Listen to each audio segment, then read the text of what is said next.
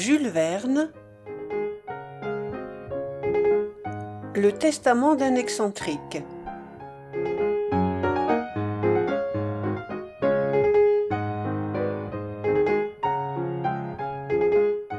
Chapitre 1 Toute une ville en joie. Un étranger, arrivé dans la principale cité de l'Illinois le matin du 3 avril 1897, aurait pu, à bon droit, se considérer comme le favori du dieu des voyageurs. Ce jour-là, son carnet se fut enrichi de notes curieuses, propres à fournir la matière d'articles sensationnels. Et assurément, s'il avait prolongé de quelques semaines d'abord, de quelques mois ensuite, son séjour à Chicago, il lui eût été donné de prendre sa part des émotions, des palpitations, des alternatives d'espoir et de désespoir, des enfièvrements, des ahurissements même de cette grande cité, qui n'avait plus l'entière possession d'elle-même. Dès huit heures, une foule énorme, toujours croissante, se portait dans la direction du vingt-deuxième quartier, l'un des plus riches, il est compris entre North Avenue et Division Street, suivant le sens des parallèles, et suivant le sens des méridiens, entre North Hasted Street et Lake Shore Drive, que baignent les eaux du Michigan. On le sait, les villes modernes des États-Unis orientent leurs rues conformément aux latitudes et aux longitudes, en leur imposant la régularité des lignes d'un échiquier. Et donc, disait un agent de la police municipale de faction à l'angle de Beethoven Street et de Northwell Street. Est-ce que tout le populaire va envahir ce quartier? Un individu de haute taille, cet agent, d'origine irlandaise, comme la plupart de ses collègues de la corporation, brave gardien en somme, qui dépense le plus gros d'un traitement de mille dollars à combattre l'inextinguible soif si naturelle aux natifs de la verte Airain. Ce sera une profitable journée pour les pickpockets, répondit un de ses camarades, non moins grand, non moins altéré, non moins irlandais que lui. Aussi, reprit le premier, que chacun veille sur sa poche, s'il ne veut pas la trouver vide en rentrant à la maison, car nous n'y saurions suffire. Et aujourd'hui, conclut le second, il y aura, je pense, assez de besogne, rien que pour offrir le bras aux dames à la traversée des carrefours. Je parierais pour une centaine d'écrasés, ajouta son camarade. Heureusement, on a l'excellente habitude, en Amérique, de se protéger soi-même, sans attendre de l'administration une aide qu'elle est incapable de donner. Et cependant, quel encombrement menaçait ce vingt-deuxième quartier, si la moitié seulement de la population chicagoise s'y transportait? La métropole ne comptait pas alors moins de dix-sept cent mille habitants, dont le cinquième environ né aux États-Unis l'Allemagne en pouvant réclamer près de cinq cent mille, l'Irlande à peu près autant. Quant au reste, les Anglais et les Écossais y entraient pour cinquante mille, les Canadiens pour quarante mille, les Scandinaves pour cent mille, les Bohèmes et les Polonais pour un chiffre égal, les Juifs pour une quinzaine de mille, les Français pour une dizaine de mille, nombre infime dans cette agglomération. D'ailleurs, la ville n'occupe pas encore, fait observer Élisée Reclus, tout le territoire municipal que les législateurs lui ont découpé sur la rive du Michigan, soit une surface de quatre cent soixante et onze kilomètres carrés, à peu près égale à la superficie du département de la Seine. À sa population de s'accroître assez, cela n'est pas impossible et c'est même probable, pour peupler l'étendue de ces quarante-sept mille hectares. Ce qu'il y a de certain, c'est que, ce jour-là, les curieux affluaient de ces trois sections que la rivière de Chicago forme avec ses deux branches du nord-ouest et du sud-ouest, du North Side comme du South Side, considérés par certains voyageurs comme étant le premier le faubourg Saint-Germain, le second le faubourg Saint-Honoré de la grande cité illinoise. Il est vrai, l'afflux n'y manquait pas du côté de cet angle compris à l'ouest entre les deux bras du cours d'eau. Pour habiter une section moins élégante, on n'en paraissait pas moins disposé à fournir son contingent à la masse du public, même dans ces misérables demeures des environs de Madison Street et de Clark Street, où pullulent les bohèmes, les polonais, les italiens, et nombre de chinois échappés des paravents du céleste empire. Donc, tout cet exode se dirigeait vers le vingt-deuxième quartier. Tumultueusement, bruyamment, et les quatre-vingts rues qui le desservent ne pourraient jamais suffire à l'écoulement d'une pareille foule. Et c'étaient les diverses classes de la population qui s'entremêlaient dans ce grouillement humain. Fonctionnaires du Federal Building et du Post Office, magistrats de Court House, membres supérieurs de l'hôtel du comté, conseillers municipaux du City Hall, personnel de cet immense caravansérail de l'auditorium dont les chambres se comptent par milliers. Commis des grands magasins de nouveautés et bazars ceux de messieurs marshall field lehman et w w kimball ouvriers de ces fabriques de saindoux et de margarine qui produisent un beurre d'excellente qualité à dix cents ou dix sous la livre travailleurs des ateliers de charronnage du célèbre constructeur Pullman, venus de leur lointain faubourg du Sud, employés de l'importante maison de vente universelle Montgomery Ward Co., trois mille des ouvriers de Mac Cornick, l'inventeur de la fameuse moissonneuse lieuse, ceux des hauts fourneaux et laminoirs où se fabrique en grand l'acier Bessemer, ceux des usines de M.J. MacGregor Adams, qui travaillent le nickel, l'étain, le zinc, le cuivre et raffinent l'or et l'argent, ceux des manufactures de chaussures, où l'outillage est si perfectionné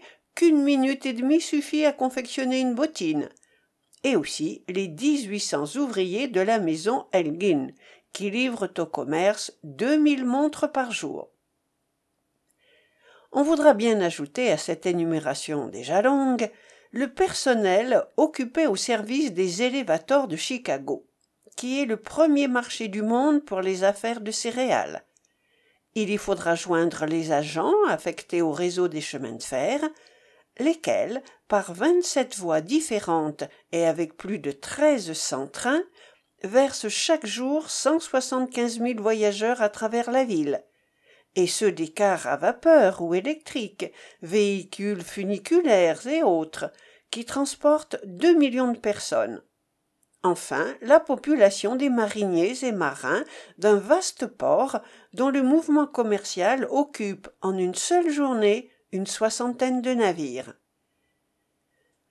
Il eût fallu être aveugle pour ne pas apercevoir au milieu de cette foule les directeurs, les rédacteurs, les chroniqueurs, les compositeurs, les reporters des cinq cent quarante journaux, quotidiens ou hebdomadaires, de la presse chicagoise. Il eût fallu être sourd pour ne pas entendre les cris des boursiers, des bulls ou haussiers, des bears ou baissiers, comme s'ils eussent été en train de fonctionner au Board of Trade ou au Whitpit, la bourse des blés. Et autour de ce monde brouhaha s'agitait tout le personnel des banques nationales ou d'état. Corn exchange calumet mercant loan trust co fort dearborn auckland prairie state american trust and savings chicago city quaranty of north america dime saving northern trust co etc etc et comment oublier dans cette démonstration publique les élèves des collèges et universités? Northwestern University, Union College of Law, Chicago Manual Training School et tant d'autres. Oublier les artistes des vingt-trois théâtres et casinos de la ville, ceux du Grand Opera House comme ceux de Jacobs Clark Street Theatre, ceux de l'Auditorium et du Lyceum, oublier les gens des vingt-neuf principaux hôtels, oublier les garçons et servants de ces restaurants assez spacieux pour recevoir vingt-cinq mille convives par heure oublier enfin les pickers ou bouchers de Great Union Stockyard qui pour le compte des maisons Armour, Swift, Nelson, Morris et nombre d'autres abattent des millions de bœufs et de porcs à deux dollars par tête. Et pourrait-on s'étonner que la reine de l'ouest tienne le second rang après new-york parmi les villes industrielles et commerçantes des états-unis? Puisque ses affaires atteignent le chiffre annuel de trente milliards. On sait que chicago à l'exemple des grandes cités américaines jouit d'une liberté aussi absolue que démocratique. La décentralisation y est complète et s'il est permis de jouer sur le mot quelle attraction l'incitait ce jour-là à se centraliser autour de la Sall Street était-ce vers le City Hall que sa population se déversait en masses tumultueuses s'agissait-il d'un irrésistible courant de spéculation de ce qu'on appelle ici un boom de quelque adjudication de terrain qui surexcitait toutes les imaginations? S'agissait-il d'une de ces luttes électorales qui passionnent les foules d'un meeting où les républicains conservateurs et les démocrates libéraux se combattraient aux abords du Federal Building? S'agissait-il d'inaugurer une nouvelle World Columbian Exposition et de recommencer, sous les ombrages de Lincoln Park, le long de Midway Plaisance, les pompes solennelles de 1893 Non. Il se préparait une cérémonie d'un tout autre genre dont le caractère aurait été profondément triste si ses organisateurs n'eussent dû se conformer aux volontés du personnage qu'elle concernait en l'accomplissant au milieu de la joie universelle. À cette heure la Sell Street était entièrement dégagée grâce aux agents postés en grand nombre à ses deux extrémités. Le cortège qui se disposait à la parcourir pourrait donc y dérouler sans obstacle ses flots processionnels. Si la Sall Street n'est pas recherchée des riches américains à l'égal des avenues de la prairie du calumet du michigan où s'élèvent d'opulentes habitations c'est néanmoins une des rues les plus fréquentées de la ville. Elle porte le nom d'un français robert cavelier de la salle l'un des premiers voyageurs qui vint en explorer cette région des lacs. Un nom très justement célèbre aux états-unis. Vers le centre de la Sall Street le spectateur qui aurait pu franchir la double barrière des agents aurait aperçu au coin de Goethe Street un char attelé de six chevaux arrêté devant un hôtel de magnifique apparence. En avant et en arrière de ce char un cortège rangé en bel ordre n'attendait que le signal de se mettre en marche. La première moitié de ce cortège comprenait plusieurs compagnies de la milice toutes en grande tenue sous les ordres de leurs officiers.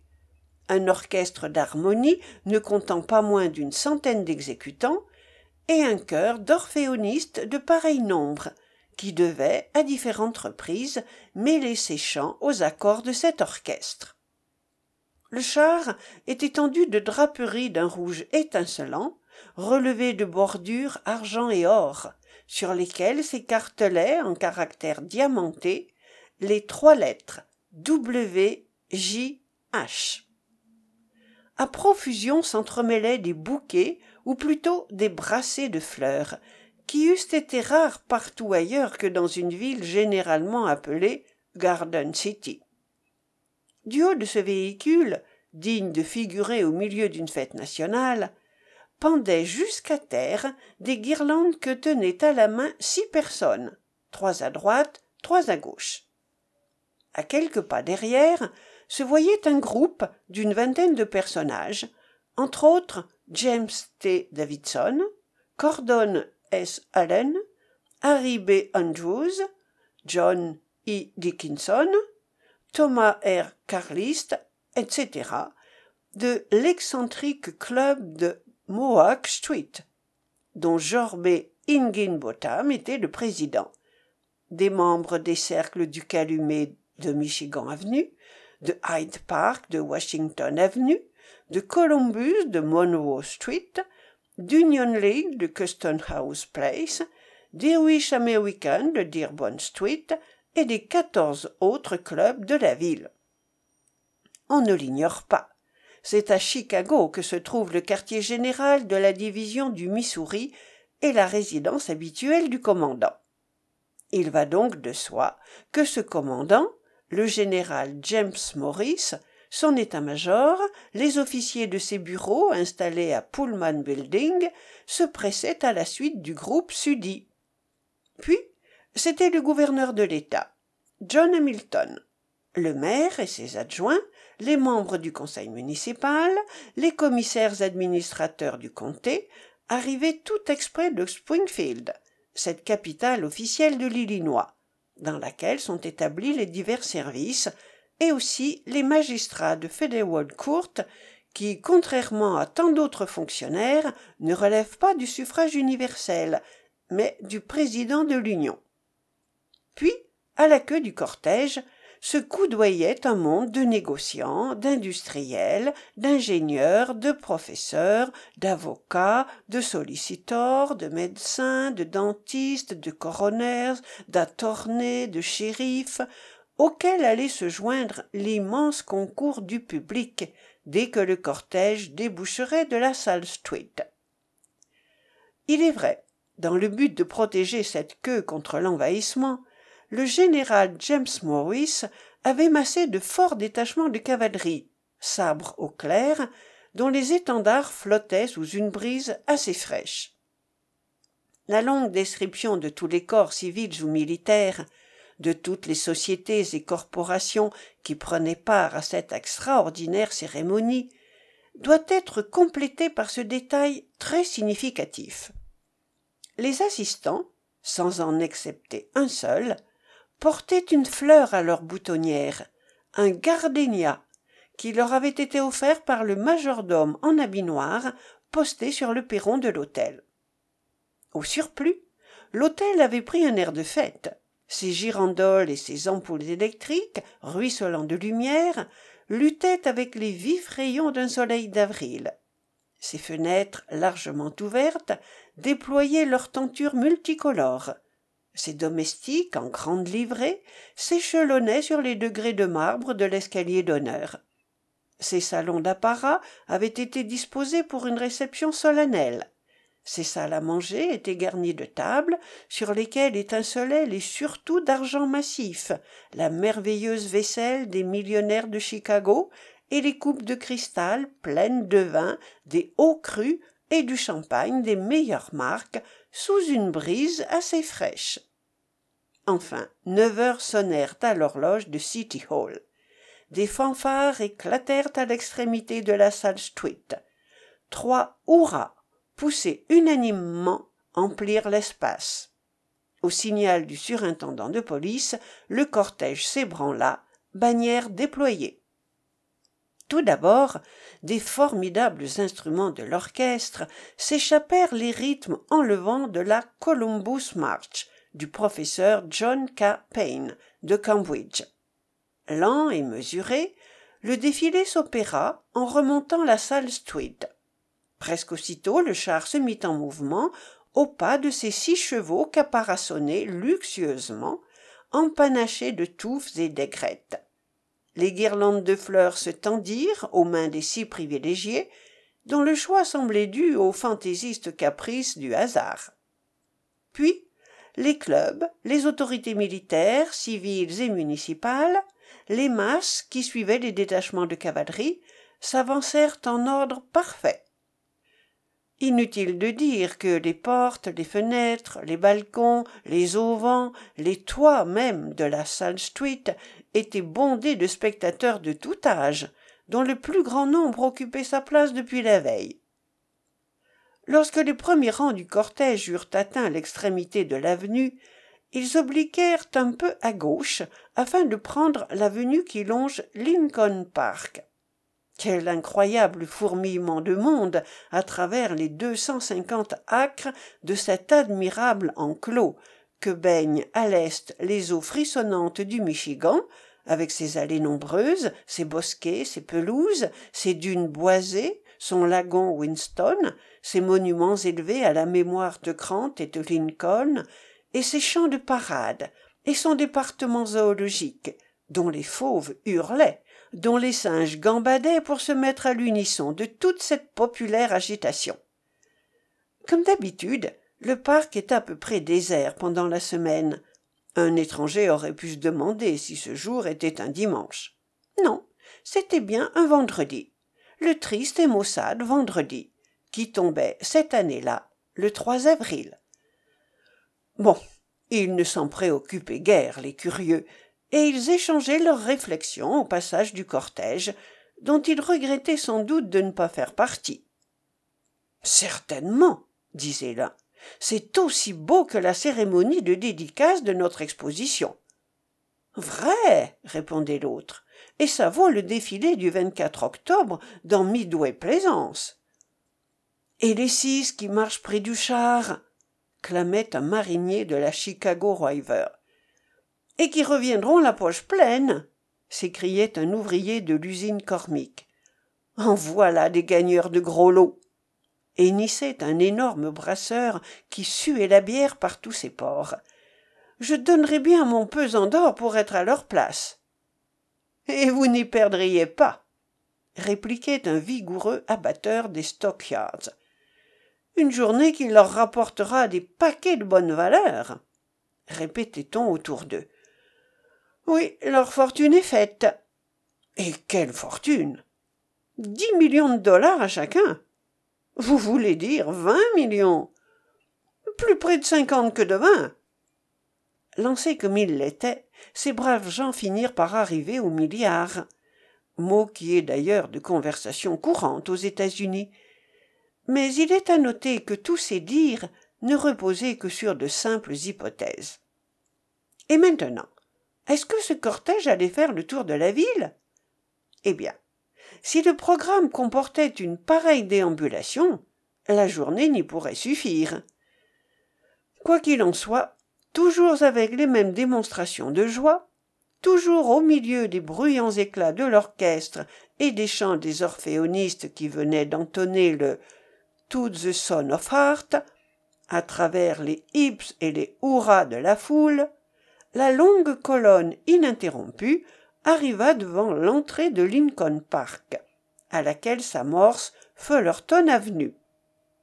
Elle prit alors sur la gauche et chemina dans la direction de l'ouest, pendant deux milles environ, jusqu'à la branche septentrionale de la rivière de Chicago. Entre les trottoirs, noirs de monde, il y avait assez de largeur pour que le défilé puisse opérer librement. Le pont franchi, le cortège gagna, par Brown Street, cette magnifique artère qui porte le nom de boulevard Humboldt sur un parcours de onze milles, et redescend vers le sud après avoir couru vers l'ouest. Ce fut à l'angle de Logan Square qu'il suivit cette direction, dès que les agents, non sans peine, eurent dégagé la chaussée entre la quintuple haie des curieux. À partir de ce point, le char roula jusqu'à Palmer Square et parut devant le parc qui porte également le nom de l'illustre savant prussien. Il était midi. Une halte d'une demi-heure fut faite dans le Humboldt Park. Halte très justifiée, car la promenade devait être longue encore. La foule put se déployer à l'aise sur ces terrains verdoyants, rafraîchis par le courant des eaux vives et dont la superficie dépasse deux cents acres. Le char arrêté, orchestre et chœur attaquèrent le Star Spangled Banner, qui fut couvert d'applaudissements, comme il l'eût été au music hall du casino. Le point le plus à l'ouest que le programme assignait au cortège fut atteint vers deux heures au parc de Garfield. On le voit, les parcs ne manquent pas à la grande cité illinoise. On en nommerait à tout le moins quinze principaux. Celui de Jackson ne mesure pas moins de cinq cent quatre-vingt-six acres, et dans leur ensemble, il couvre deux mille acres de taillis, de halliers, de bosquets et de pelouses.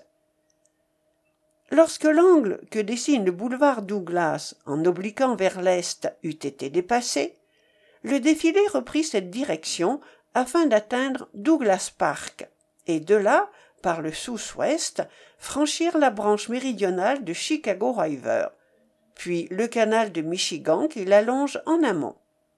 Il n'y eut plus qu'à descendre au sud le long de la Western Avenue sur une longueur de trois milles pour rencontrer Gage Park. Trois heures sonnaient alors, et il y eut lieu de faire une nouvelle station avant de revenir vers les quartiers est de la ville.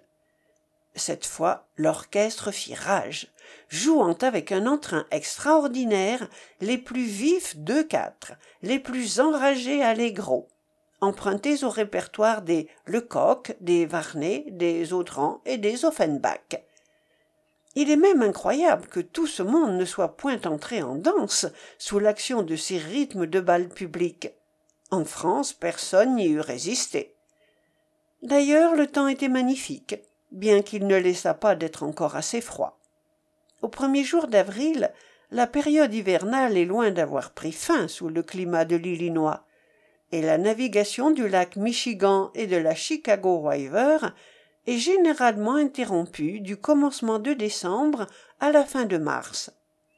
Mais, quoique la température fût encore basse, l'atmosphère était si pure, le soleil, arrondissant sa courbe sur un ciel sans nuages, versait de si clairs rayons, il semblait tellement s'être mis de la fête, comme disent les chroniqueurs de la presse officieuse, que tout paraissait devoir marcher à souhait jusqu'au soir.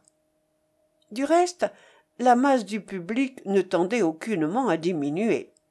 Si ce n'étaient plus les curieux des quartiers du Nord, c'étaient les curieux des quartiers du Sud, et ceux-ci valaient cela pour l'animation démonstrative, pour l'enthousiasme des hurrahs qu'ils jetaient au passage. En ce qui concerne les divers groupes, le cortège se conservait tel qu'au début devant l'hôtel de la Salle Street, tel qu'il serait certainement encore au terme de sa longue étape. Au sortir de Gage Park, le char revint directement vers l'est par le boulevard de Carfield. À l'extrémité de ce boulevard se déploie dans toute sa magnificence le parc de Washington, qui embrasse une étendue de 371 acres. La foule l'encombrait, comme elle le faisait quelques années auparavant, lors de la grande exposition organisée dans son voisinage. De quatre heures à quatre heures et demie, il y eut un stationnement, pendant lequel fut remarquablement exécuté par les orphéonistes et aux applaudissements de l'innombrable auditoire l'In Praise of God de Beethoven.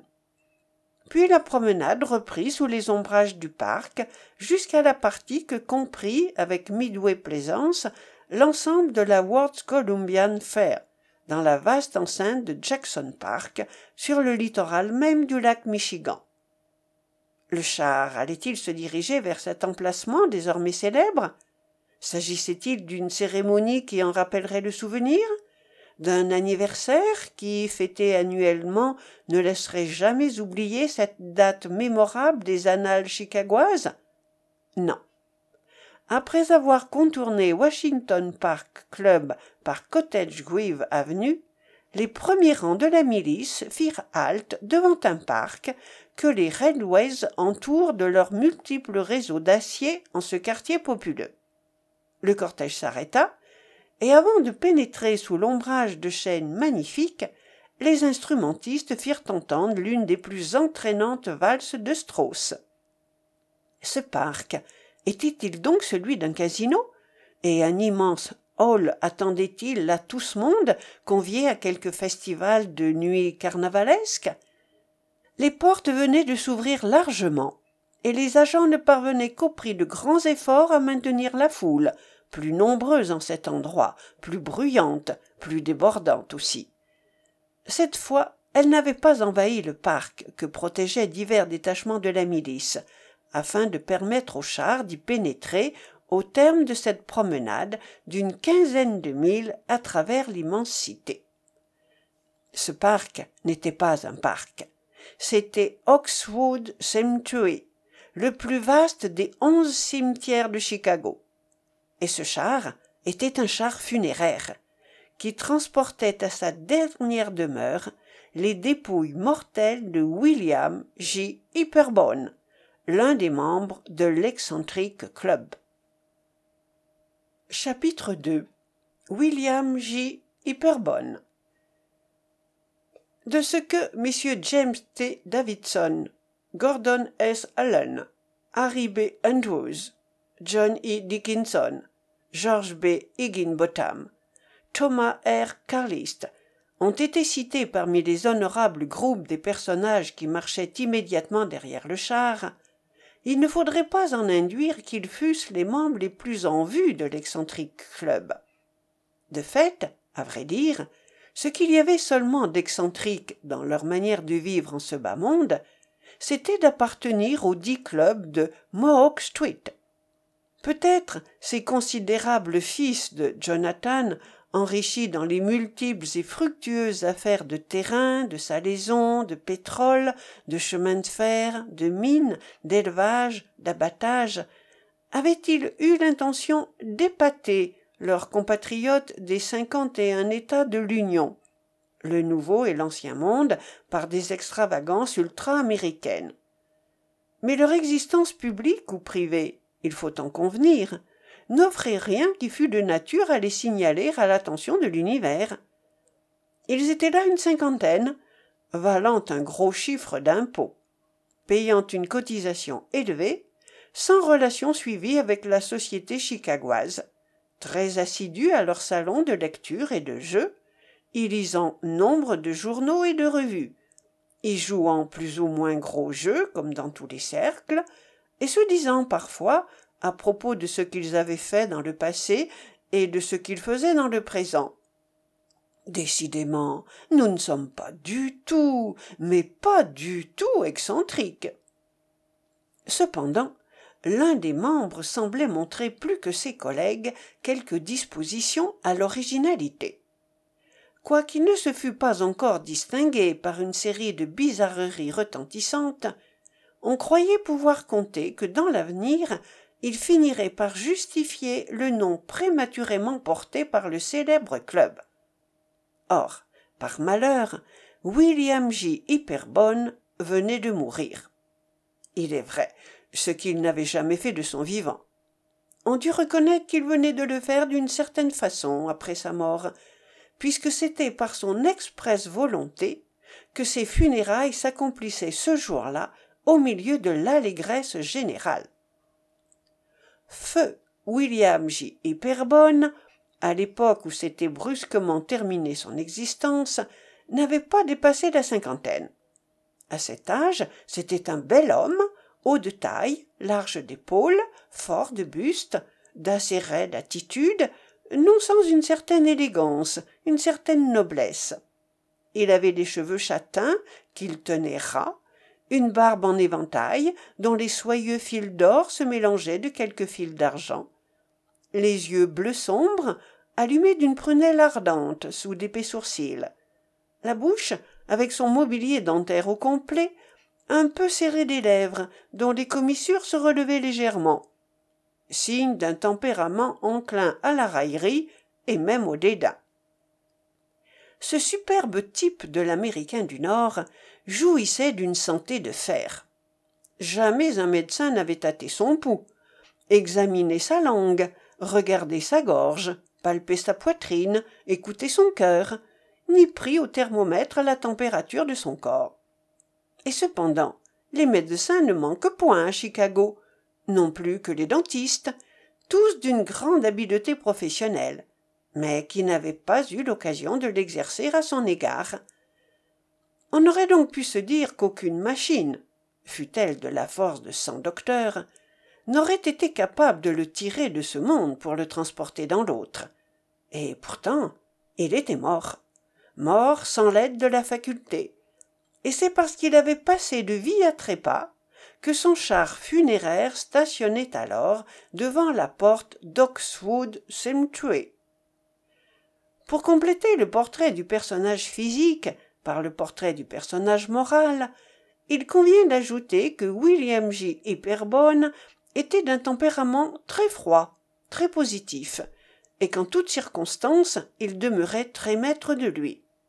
S'il trouvait que la vie a du bon, c'est qu'il était philosophe, et en somme, la philosophie est d'un usage facile, lorsqu'une grande fortune, l'exemption de tout souci de santé et de famille, permettent d'unir la bienveillance à la générosité.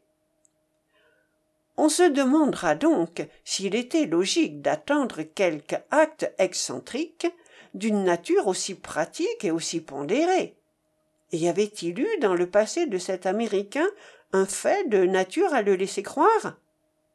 Oui, un seul. À l'âge de quarante ans, William J. Hyperbone avait eu la pensée d'épouser en légitime noces la plus authentique centenaire du nouveau continent, dont la naissance datait de 1781, le jour même où, pendant la Grande Guerre, la capitulation de Lord Cornwallis obligea l'Angleterre à reconnaître l'indépendance des États-Unis. Or, au moment où il allait la demander en mariage, la digne Miss Antonia Burgoyne fut enlevée dans un accès d'enfantine coqueluche. William J. Hyperbone n'eut donc pas le temps d'être agréé. Toutefois, fidèle à la mémoire de la vénérable demoiselle, il resta célibataire, et cela peut bien passer pour une belle et bonne excentricité. Dès lors, plus rien ne pouvait troubler sa vie car il n'était pas de cette école du grand poète qui s'est avancé jusqu'à dire en vers magnifiques ô mort sombre déesse où tout rentre et s'efface accueille tes enfants dans ton sein étoilé affranchis les du temps du nombre de l'espace et rends-leur le repos que la vie a troublé au vrai pourquoi william j eût-il songé à invoquer la sombre déesse? Le temps le nombre l'espace l'avait-il jamais gêné ici-bas? Est-ce que tout ne lui avait pas réussi en ce monde? Est-ce qu'il n'était pas le grand favori de la chance qu'il avait toujours et partout comblé de ses faveurs? À vingt-cinq ans jouissant déjà d'une certaine fortune il avait su la décupler la centupler la millupler dans d'heureuses spéculations à l'abri de tout mauvais aléa. Originaire de chicago il n'avait eu qu'à suivre le prodigieux développement de cette ville dont les quarante-six mille hectares affirme un voyageur qui valaient deux mille cinq cents dollars en en valent actuellement huit milliards. Ce fut donc dans des conditions faciles en achetant à bas prix en revendant à haut prix des terrains dont quelques-uns trouvèrent acquéreurs à deux et trois mille dollars le yard superficiel pour la construction de maisons à vingt-huit étages. Ce fut en y ajoutant diverses parts d'intérêt dans des affaires de railroads de pétrole de placés que william j. Hyperbone put s'enrichir de manière à laisser après lui une fortune énorme. En vérité miss antonia burgonne avait eu tort de manquer un si beau mariage? Après tout s'il n'était pas étonnant que l'inexorable mort eût emporté la centenaire à cet âge il y avait lieu de s'étonner que william j. Hyperbone pas même demi-centenaire en pleine vie en pleine force fût allé la rejoindre dans un monde qu'il n'avait aucune raison de croire meilleur. Et maintenant qu'il n'était plus à qui reviendraient les millions de l'honorable membre du club des excentriques? Tout d'abord on s'était demandé si ce club ne serait pas institué légataire universel du premier de ses membres qui eût quitté l'existence depuis sa fondation ce qui engagerait peut-être ses collègues à suivre plus tard cet exemple. Il faut savoir que william j hyperbone vivait dans le cercle de mohawk street plus que dans son hôtel de la salle street. Il y prenait ses repas son repos ses plaisirs dont le plus vif ceci est à noter était le jeu non pas les échecs non pas le jaquet ou le tric-trac non pas les cartes ni baccarat ni trente et quarante ni lansquenet ni poker pas davantage le piquet l'écarté ou le whist mais celui-là même qu'il avait introduit dans son cercle et auquel il réservait sa préférence. Il s'agit du jeu de loi, du noble jeu, plus ou moins renouvelé des Grecs. Impossible de dire à quel point William J. Hyperbone s'y passionnait. Passion qui avait fini par gagner ses collègues. Il s'émotionnait à sauter d'une case à l'autre au caprice des à s'élancer doigt en noix pour atteindre le dernier de ses hôtes de basse-cour, à se promener sur le pont, à séjourner dans l'hôtellerie, à se perdre dans le labyrinthe, à tomber dans le puits, à s'emmurer dans la prison, à se heurter à la tête de mort, à visiter les cases du marin, du pêcheur, du porc, du cerf, du moulin, du serpent, du soleil, du casque, du lion, du lapin, du pot de fleurs, etc., etc. Il va sans dire que, entre ces opulents personnages de l'excentrique club, les primes à payer suivant les règles de ce jeu n'étaient pas minces, qu'elles se chiffraient par des milliers de dollars, et que le gagnant, si riche qu'il fût, éprouvait un vif plaisir à empocher la forte somme. Ainsi, depuis une dizaine d'années déjà, William J. Hyperbone passait ses journées à son cercle, se bornant à quelques promenades le long du lac Michigan. Sans jamais avoir eu le goût des Américains pour courir le monde, ses voyages s'étaient bornés aux États-Unis. Donc, pourquoi ses collègues, avec lesquels il n'avait eu que d'excellents rapports, n'hériteraient-ils pas de lui? N'étaient-ce pas les seuls de ses semblables auxquels il eût été rattaché par les liens de la sympathie et de l'amitié? N'avait-il pas chaque jour partagé sa passion immodérée du noble jeu de loi?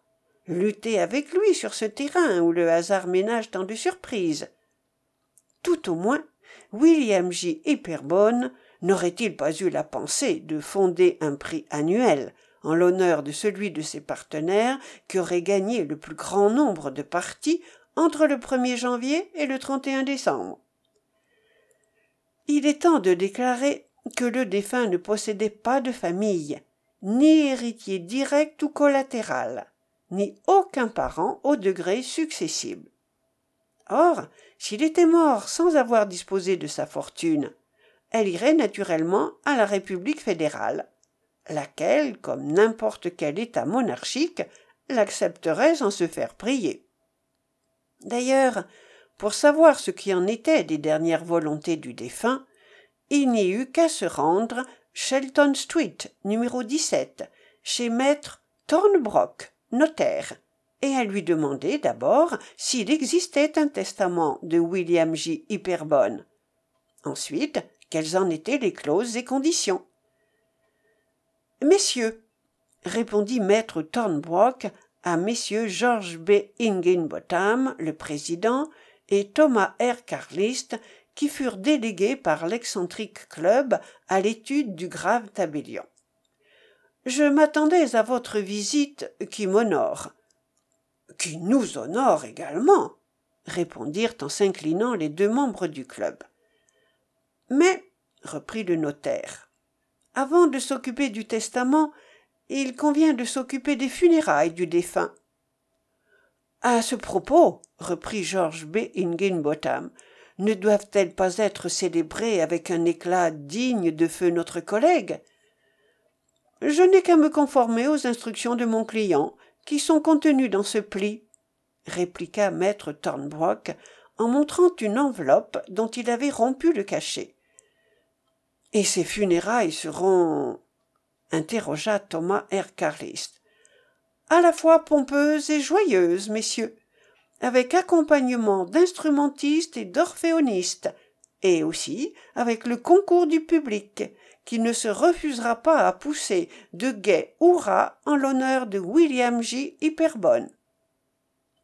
Je n'espérais pas moins d'un membre de notre club, repartit le président en approuvant de la tête. Il ne pouvait se faire enterrer comme un simple mortel, ajouta Thomas R. Carlist. Aussi, reprit maître Tonbrock, William J. Hyperbone a-t-il manifesté sa volonté que la population entière de Chicago fût représentée à ses obsèques, par une délégation de six membres tirés au sort dans des circonstances spéciales. En vue de ce projet, il avait depuis quelques mois réuni dans une urne les noms de tous ses concitoyens chicagois des deux sexes, compris entre vingt et soixante ans. Hier, comme ses instructions m'en faisaient le devoir, j'ai procédé à ce tirage, en présence du maire et de ses adjoints. Puis, aux six premiers individus sortis, j'ai donné connaissance par lettre chargée des dispositions du défunt et je les ai invités à prendre rang en tête du cortège en les priant de ne point se dérober au devoir de lui rendre les honneurs posthumes. Et ils se garderont bien d'y manquer, s'écria Thomas R. Carlist, car il y a lieu de croire qu'ils seront très avantagés par le testateur, si même ils ne sont pas institués ses seuls héritiers. C'est possible, dit maître Thornbrock, et je n'en serais pas autrement étonné. Et quelles conditions devaient remplir ces personnes que le sort allait choisir? Voulut savoir George B. Higginbotham. Une seule, répondit le notaire. La condition d'être né et domicilié à Chicago. Quoi Pas d'autre? Pas d'autre. C'est entendu, répondit Thomas R. Carlist. Et maintenant, à quelle époque, monsieur Thornbrock, devrez-vous ouvrir le testament? Quinze jours après le décès. Dans quinze jours seulement? Seulement, comme l'indique cette note qui l'accompagne, par conséquent le quinze avril. Et pourquoi ce délai? Parce que mon client a voulu, avant de mettre le public au courant de ses dernières volontés, que la certitude eût été acquise qu'il était irrévocablement passé de vie à trépas. Un homme pratique, notre ami Hyperbone, affirma George B. Higginbotham. On ne saurait trop l'être en ces graves circonstances, ajouta Thomas Carlist, et à moins de se faire incinérer. Et encore, se hâta de déclarer le notaire, risque-t-on d'être brûlé vivant? Sans doute, ajouta le président. Mais cela fait, on est au moins sûr d'être mort. Quoi qu'il en soit, il n'avait point été question d'incinération pour le corps de William J. Hyperbone, et c'était en bière que le défunt avait été déposé sous les draperies du char funèbre. Il va de soi, lorsque la nouvelle du décès de William J. Hyperbone s'était répandue dans la ville, qu'elle y avait produit un prodigieux effet. Voici ce qui fut connu dès la première heure. Le 30 mars, dans l'après-midi, l'honorable membre de l'excentrique club était assis avec deux de ses collègues devant la table du noble jeu de loi. Il venait de faire le coup initial, soit neuf à mener par six et trois. Début des plus heureux, qui l'envoyait à la vingt-sixième case. Soudain, sa face se congestionne, ses membres se raidissent. Il veut se lever, il le fait en chancelant, étend les mains, et fut tombé sur le parquet si John T. Dinkinson et Harry B. Andrews ne l'eussent reçu dans leurs bras et déposé sur un divan. Il fallait au plutôt se pourvoir d'un médecin. Il en vint deux. Leur déclaration fut que William J. Hyperbone avait succombé à une congestion cérébrale que tout était fini. Et Dieu sait s'ils se connaissaient en mort, le docteur H. Burnham de Cleveland Avenue et le docteur S. Buchanan de Franklin Street. Une heure après, le défunt avait été transporté dans sa chambre à son hôtel, où maître Thornbrock, aussitôt prévenu, était accouru sans perdre un instant le premier soin du notaire fut d'ouvrir celui des plis qui renfermait les dispositions du défunt relativement à ses obsèques. En premier lieu, il était invité à tirer au sort les six personnes qui devaient se joindre au cortège, et dont les noms étaient contenus avec d'autres par centaines de mille dans une énorme dressée au centre du hall. Lorsque cette bizarre clause fut connue, on se figure aisément quelle nuée de journalistes assaillirent maître Thornbrock, aussi bien les reporters du Chicago Tribune, du Chicago Interocéan, du Chicago Evening Journal, qui sont républicains ou conservateurs, que ceux du Chicago Globe, du Chicago Herald, du Chicago Times, du Chicago Mail, du Chicago Evening Post, qui sont démocrates ou libéraux, que ceux du Chicago Daily News, du Daily News Record, de la Free Press, du Staatszeitung, de politique indépendante. L'hôtel de la Salle Street ne se désemplit pas de toute la demi-journée. Et ce que ces dénicheurs de nouvelles, ces fournisseurs de faits divers, ces rédacteurs de chroniques sensationnelles, ces reporters, pour ne pas dire ces reportiers, voulaient s'arracher les uns aux autres, ce n'étaient point les détails relatifs à la mort de William J. Hyperbone, les causes qu'il avait si inopinément produites au moment du fameux coup de dés de neuf par six et trois. Non, c'étaient les noms des six privilégiés qui allaient sortir de l'urne. Maître Thornbrock, accablé par le nombre, s'en tira en homme éminemment pratique, ce que sont d'ailleurs, et à un degré rare, la plupart de ses compatriotes. Il offrit de mettre ses noms aux enchères, de les livrer au journal qui les paierait du prix le plus élevé, sous cette réserve que la somme encaissée serait partagée entre deux des vingt et un hôpitaux de la ville. Ce fut la tribune qui l'emporta sur ses concurrents. Dix mille dollars. Elle poussa les enchères jusqu'à dix mille dollars après une lutte acharnée contre le Chicago Interocéan. Ils se frottèrent les mains ce jour-là, les administrateurs de Charitable Aid and Ear Illinois Infirmary, 237 W Adam Street, et ceux de Chicago Hospital for Women and Children, W Adams Corner Paulina.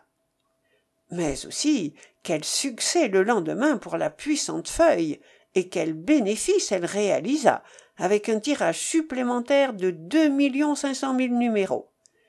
Il fallut en fournir par centaines de mille aux cinquante et un États, dont l'Union se composait à cette époque. Les noms criaient ces porteurs, les noms de ces mortels heureux entre tous, que le scrutin avait choisis parmi la population chicagoise. Ils étaient les six chansards, comme on les appela, en empruntant cette expression au dictionnaire que l'Académie française finira par enrichir de ce nouveau mot, ou, abréviativement, les six. Du reste, la tribune était coutumière de ces audaces tapageuses, et que ne pouvait oser le si bien informé journal de Dearborn and Madison Street, lequel marche sur un budget d'un million de dollars, et dont les actions, émises à mille dollars, en valaient aujourd'hui vingt-cinq mille. En outre, sans parler de ce numéro du 1er avril, la tribune publia les six noms sur une liste spéciale que ses agents distribuèrent à profusion jusque dans les plus lointaines bourgades de la République des États-Unis. Voici, dans l'ordre où le sort les avait désignés, ces noms qui allaient courir le monde pendant de longs mois au milieu d'extraordinaires péripéties, dont n'aurait pu se faire une idée le plus imaginative des romanciers de France.